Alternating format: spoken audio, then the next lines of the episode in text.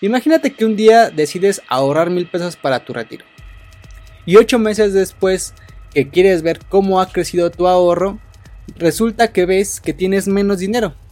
Bueno, pues desafortunadamente eso es lo que justamente le ha estado pasando en los últimos meses a las Afores, ya que de enero a la fecha, las Afores han reportado una pérdida de 473.795 millones de pesos.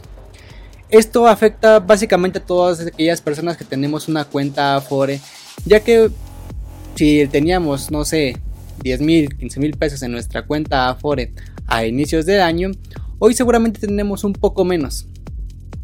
Eso afectará a la larga nuestro retiro. Y aunque como tal, este rendimiento no es culpa de los Afores, sino de las situaciones que hemos estado viviendo a nivel mundial, pues desafortunadamente nos va a afectar.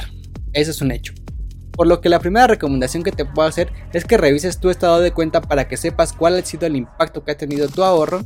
Y si tienes dificultades para entender tu estado de cuenta de la Afore, te dejo un link en el cual te explico cuáles son los puntos más importantes que debes de entender de tu estado de cuenta. Y si quieres mejorar tu ahorro para el retiro, ten en cuenta invertir en alguna otra opción, no solamente en tu Afore. Puede ser en un seguro para el retiro o en alguna otra inversión que te ofrezca alguna casa de bolsa o algún banco.